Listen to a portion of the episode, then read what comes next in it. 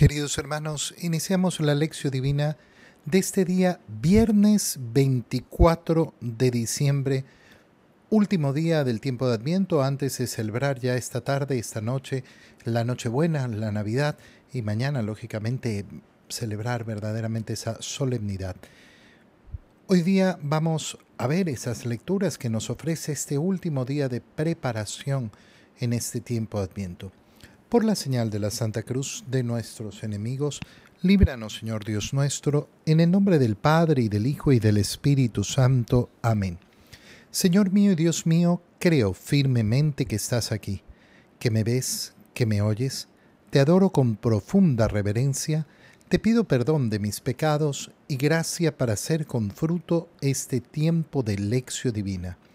Madre mía Inmaculada, San José, mi Padre y Señor, Ángel de mi guarda, interceded por mí. En la primera lectura del día de hoy, la, liturgia nos ofrece la lectura del segundo libro de Samuel, capítulo 7, versículos 1 al 5, 8 al 12 y 14 y 16. Tan pronto como el rey David se instaló en su palacio, y el Señor le concedió descansar de todos los enemigos que lo rodeaban, el rey dijo al profeta Natán, ¿Te has dado cuenta de que yo vivo en una mansión de cedro mientras el arca de Dios sigue alojada en una tienda de campaña? Natán le respondió, Anda y haz todo lo que te dicte el corazón, porque el Señor está contigo. Aquella misma noche habló el Señor a Natán y le dijo, Ve y dile a mi siervo David que el Señor le manda decir esto. ¿Piensas que vas a ser tú el que me construya una casa para que yo habite en ella? Yo te saqué de los apriscos y de andar tras las ovejas para que fueras el jefe de mi pueblo Israel. Yo estaré contigo en todo lo que aprendas, acabaré con tus enemigos y te haré tan famoso como los hombres más famosos de la tierra. Le asignaré un lugar a mi pueblo Israel, lo plantaré allí para que habite en su propia tierra, vivirá tranquilo y sus enemigos ya no lo oprimirán más, como lo han venido haciendo desde los tiempos en que establecí jueces para gobernar a mi pueblo Israel. Y a ti, David, te haré descansar de todos tus enemigos. Además, yo el Señor te hago saber que te daré una dinastía, y cuando tus días se hayan cumplido y descanses para siempre con tus padres, engrandeceré a tu Hijo, sangre de tu sangre, y consolidaré tu reino. Yo seré para él un padre, y él será para mí un hijo. Tu casa y tu reino permanecerán para siempre ante mí, y tu trono será estable eternamente. Palabra de Dios. Cuando nosotros leemos esta lectura del profeta Samuel, obviamente que hay varios niveles en los cuales podemos entenderla. Primero está esa preocupación práctica de David. David está preocupado porque apenas se instala en su palacio, ha logrado la paz. Se ha fijado que puede descansar, pero le dice al profeta Natán, yo vivo en una mansión de cedro mientras el arca de Dios sigue alojada en una tienda de campaña. ¿De qué estamos hablando? Estamos hablando de esa arca de la alianza. el arca de la alianza que es la que mandó a construir a Moisés el Señor y donde se colocaron las tablas de la alianza. Y entonces es la presencia del Señor en medio del pueblo de Israel. Ha sido esa presencia acompañándolos en medio de todos esos años en el desierto. Ahora que finalmente están tomando posesión de esa tierra prometida y pueden establecerse en paz, eh, David se preocupa, se preocupa porque eh, eh, ¿cómo puede estar el arca en una tienda? Ha estado ahí siempre. Le voy a construir un templo, le voy a construir una casa al Señor. Natán al inicio le dice, haz lo que te dicte el corazón, el Señor está contigo. Pero después el Señor habla con Natán y le dice, ¿qué es lo que piensa David? Que va a ser Él que me construya una casa para mí. Finalmente, David efectivamente va a preparar todo para la construcción del templo, templo que construirá su hijo Salomón. no lo construirá él por prohibición del Señor. Pero fíjate bien las palabras de Dios. ¿Cómo piensa David construirme a mí una casa? Yo soy Dios. Yo soy Dios. Yo soy el que me va a construir mi propia casa, mi propia morada. Pero esta imagen es bellísima de leer justo antes de Navidad. ¿Por qué?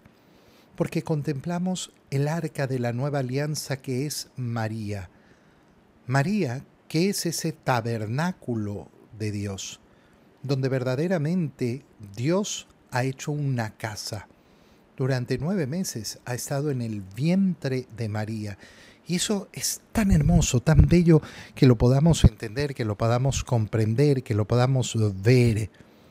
María, como el arca de la alianza, esa nueva arca. Y claro, esa imagen es poderosísima para cada uno de nosotros. ¿Por qué? Porque así como María ha recibido al verbo de Dios, nosotros también estamos llamados a recibirlo. Lo hemos recibido el día de nuestro bautizo. Lo hemos recibido el día de nuestra confirmación. Con toda la fuerza del Espíritu Santo recibimos esa presencia de la Trinidad Santísima, pero sobre todo en cada comunión. Nos volvemos arca de la alianza. No es una alianza externa a mí, no es una alianza de afuera, es una alianza desde dentro. El Señor le promete a David que efectivamente lo va, lo va a conducir yo estaré contigo en todo lo que aprendas, acabaré con tus enemigos, estaré famoso. Te asignaré un, le asignaré un lugar a mi pueblo Israel, lo cuidaré, vivirá tranquilo, ya sus enemigos no lo oprimirán. Pero vendrá efectivamente eh, una nueva etapa. Yo te hago saber que te daré una dinastía, y cuando tus días se hayan cumplido y descanses para siempre con tus padres, engrandeceré a uno de tus hijos, sangre de tu sangre, y consolidaré su reino. Y aquí las palabras proféticas. Yo seré para él un padre y él será para mí un hijo. Tu casa y tu reino permanecerán para siempre ante mí y tu trono será estable eternamente. Esta es la profecía del Salvador, de ese Salvador prometido. Ya Después de todos estos días que hemos vivido de Adviento, lógicamente que caminamos con un deseo profundo de vivir la Navidad, de vivir a ese Emanuel, a ese Dios en medio de nosotros, que ha venido no para ser el Dios lejano, sino ser ese Dios cercano. Qué bonito es acercarnos esta noche a la cuna del Señor y contemplarlo y ver una cosa muy sencilla. Aquí, aquí se ha cumplido todo. Aquí es donde se ha cumplido todo. Todo ese amor inmenso del Señor ha alcanzado su cumplimiento. Y se cumple en mí. Se cumple cuando yo le abro al Señor ese deseo de permanecer en Él, verdadera y profundamente en Él. En la lectura del Evangelio, Leemos el Evangelio de San Lucas, continuamos la lectura que venimos trayendo estos días, capítulo 1, versículos 67 al 79. En aquel tiempo, Zacarías, padre de Juan, lleno del Espíritu Santo, profetizó diciendo, Bendito sea el Señor Dios de Israel, porque ha visitado y redimido a su pueblo, y ha hecho surgir en favor nuestro un poderoso Salvador, en la casa de David su siervo.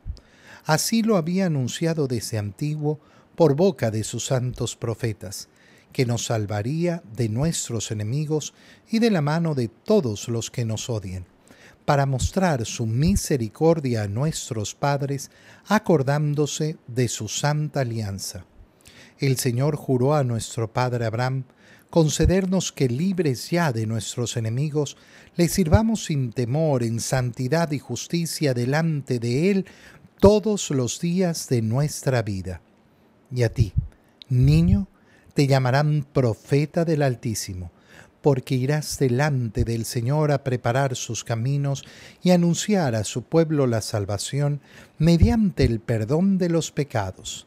Por la entrañable misericordia de nuestro Dios, nos visitará el sol que nace de lo alto para iluminar a los que viven en tinieblas y en sombras de muerte, para guiar nuestros pasos por el camino de la paz.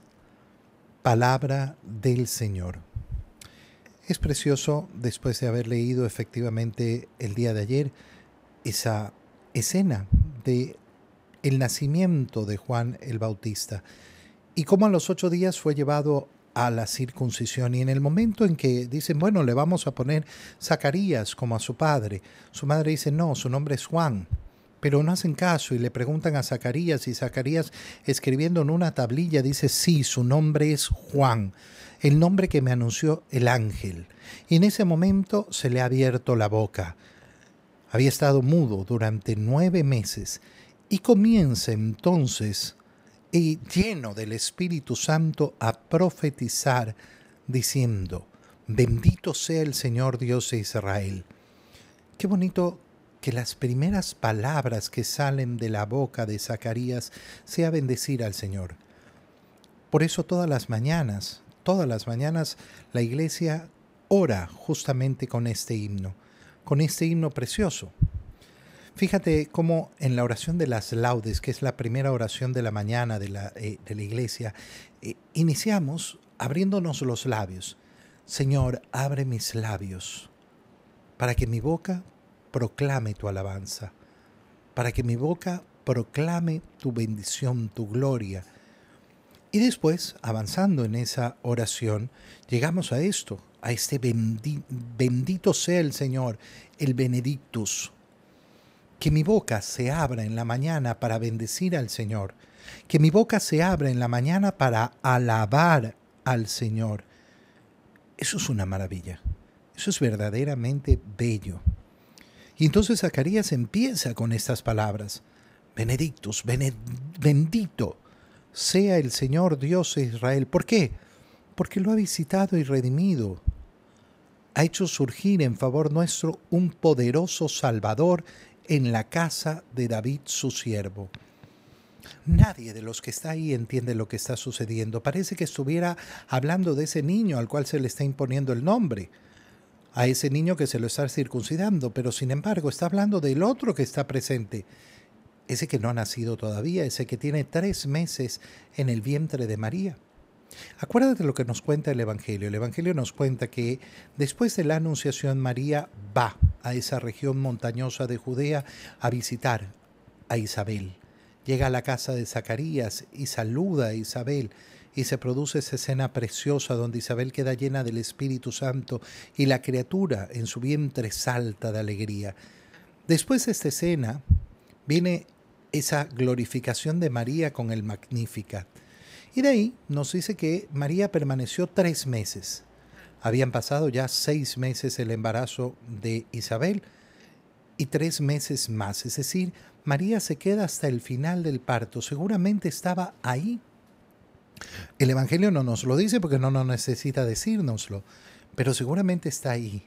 Y claro, Isabel ha sido de las pocas que ha sabido reconocer que en el vientre de María está ese Salvador prometido a la casa de David. Y lógicamente han compartido durante estos meses con Zacarías. Y Zacarías habrá hecho lo suyo en su mudez para ayudarlos a entender las escrituras. Las conoce bien. Recuerda que Zacarías es un sacerdote, es un estudioso de las escrituras. Y entonces, ¿a quién le está hablando? Le está hablando a Jesús. Está hablando sobre Jesús de hecho, Zacarías en ese momento se vuelve de alguna manera el precursor de Juan el Bautista. Juan el Bautista es el precursor del Señor, pero su padre, Zacarías, está tomando la iniciativa y está mostrando al Salvador. Qué bello es cuando lo vemos así porque Juan el Bautista lo que va a hacer es continuar esa obra que ha iniciado su padre. Anuncia Zacarías, aquí está ese Salvador prometido a la casa de David. Sabemos que Jesús es descendiente de David por el lado de José. Sabemos que efectivamente José como su padre adoptivo le da ese linaje. Pero además eh, hemos leído recién justamente esa profecía en el segundo libro de Samuel, donde eh, a Natán Dios le ha indicado que en el linaje de David va a dar ese Salvador poderoso, ese Salvador fuerte, ese que va a permitir vivir completa y absolutamente la alianza. Así lo había anunciado desde antiguo por boca de sus santos profetas, que nos salvaría de nuestros enemigos y de la mano de todos los que nos odian. Lo que está haciendo Zacarías en ese momento es repetir las palabras del segundo libro de Samuel que hemos leído. ¿Para qué? Y ahora viene ya la interpretación más profunda de Zacarías para mostrar su misericordia. ¿Para qué ha enviado al Salvador? Para mostrar su misericordia. Dale vueltas a esta idea.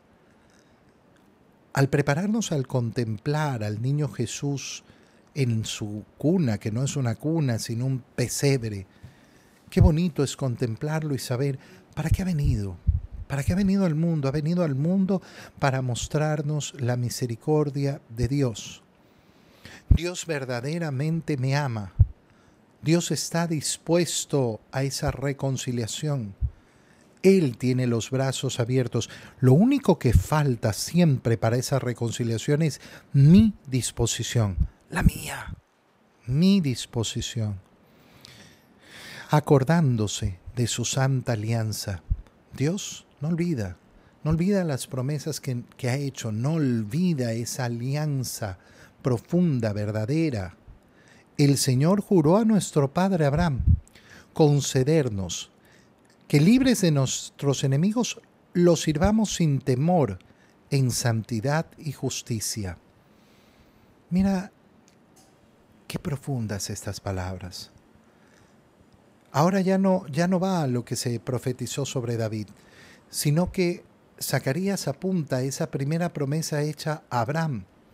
Este no solo está cumpliendo la profecía hecha a David y a su linaje, está cumpliendo la profecía de aquel que inició todo este pueblo, nuestro padre Abraham, el primer elegido, el elegido para formar ese pueblo hebreo. Y Abraham, ¿qué le había prometido? Concedernos que le sirvamos sin temor, en santidad y justicia. Analiza esas tres palabras. ¿Cómo le servimos al Señor sin temor, en santidad y justicia? Servir al Señor significa en primer lugar dar gloria a Dios. Y por eso participamos, participamos de esa alabanza, participamos de esa glorificación del Señor, donde lo hacemos de manera más sublime en la Santa Misa, cuando bendecimos y alabamos el único sacrificio redentor de Cristo en la cruz, sin temor, no ocultos. Qué bonito es en estos días de Navidad manifestar, manifestar nuestro deseo de compartir la alegría del niño que nos ha nacido Qué pena me dan a mí esas personas que se avergüenzan. ¿no? Ay, felices fiestas, feliz Navidad. Que el Señor te bendiga. Que el niño Dios te acompañe. Hablemos con claridad sobre nuestra fe. Compartamos la alegría del niño que ha nacido en Belén. Sin temor, en santidad porque desde el día de nuestro bautismo hemos sido santificados, verdaderamente santificados, por ese sacrificio de ese niño que nació en Belén, por ese sacrificio en su cruz. Nosotros hemos sido santificados. El pecado original ha sido borrado. Hemos entrado en ese camino de santificación. Por eso es que podemos caminar el camino hacia el cielo. Y justicia. ¿Por qué? Porque se ha hecho justicia. Nuestros delitos han sido pagados, pagados con la sangre de Cristo. Entonces efectivamente es un sacrificio justo. Se ha rendido cuentas que valen la pena, que pueden pagar efectivamente a Dios la ofensa que nosotros hemos cometido ante Él. ¿Cuándo vamos a hacer esto? Todos los días de nuestra vida. Qué bellas palabras. ¿Cuándo voy a servir al Señor? Todos los días de nuestra vida. Todos los días de mi vida. Qué bonito es renovar siempre ese deseo. ¿Qué quiero hacer yo? Quiero servir al Señor, quiero servir al Señor, quiero servir al Señor. Cuando hoy, hoy quiero servir al Señor. Y mañana, mañana quiero servir al Señor. Mañana cuando llegue a ser hoy, entonces diré hoy, tal y como lo hice ayer, quiero servir al Señor. Después, Zacarías pasa, ahora sí, hablar de ese niño que ha nacido. Ese niño que a los ocho días han llevado a circuncidar y que le han puesto el nombre de Juan, es decir, de su hijo. Ahora la profecía va hacia él. Y a ti, niño, te llamarán profeta del Altísimo. Tú vas a ser un profeta. Y efectivamente no solo va a ser un profeta, sino que va a ser el último profeta. El profeta más importante, como lo hemos visto durante este tiempo de Adviento, aquel encargado de señalar al Cordero de Dios. Serás llamado profeta del Altísimo. ¿Por qué? Porque vas a ir delante del Señor a preparar sus caminos. Zacarías en ese momento, lleno del Espíritu Santo, sabe cuál es la misión de su Hijo. La misión de su Hijo es efectivamente ser el precursor del Salvador y anunciar a su pueblo la salvación mediante el perdón de los pecados. ¿Dónde está la salvación? Cuando una persona te dice, no, yo confío en Dios, ¿cuál es tu confianza? ¿En qué se basa esa confianza? En que yo sé que me va a salvar. ¿De qué manera? Que me va a curar la enfermedad, que me va a mantener con vida, que me va a dar trabajo. Todas esas cosas son muy buenas y hay que pedírselas al Señor, pero cuidado, en eso no se basa la salvación. La salvación se basa en el perdón de los pecados en que yo esté dispuesto a arrepentirme y pedir perdón de mis pecados. Ahí está la salvación, esa salvación que vale la pena. Por la entrañable misericordia de nuestro Dios, nos visitará el sol que nace de lo alto. Mira qué imagen más preciosa. Qué bonito acercarnos a la cuna y decirle al, a ese niño divino, tú eres mi sol, el sol que nos ha venido a visitar desde lo alto, a iluminar a quienes, a los que vivimos en tinieblas y en sombras de muerte. Tú eres aquel sol que viene a guiar mis pasos por el camino de la paz, el camino de la profunda paz que nos ofrece el Señor, que no es otra paz que la reconciliación de los pecados. Recuérdalo, recuérdalo bien mientras tú buscas la paz en el mundo, en estar en paz, en no tener problemas con nadie, en no tener dificultades, en, no sé qué, no, no vas a encontrar la paz. La paz es estar en tranquilidad de conciencia. Si hoy me llama el Señor, yo muero en paz. Esa, esa es la verdadera tranquilidad. Esa esa es la verdadera paz que nos ofrece el Señor. Te doy gracias, Dios mío, por los buenos propósitos, afectos e inspiraciones que me has comunicado en este tiempo de lección divina. Te pido ayuda para ponerlos por obra.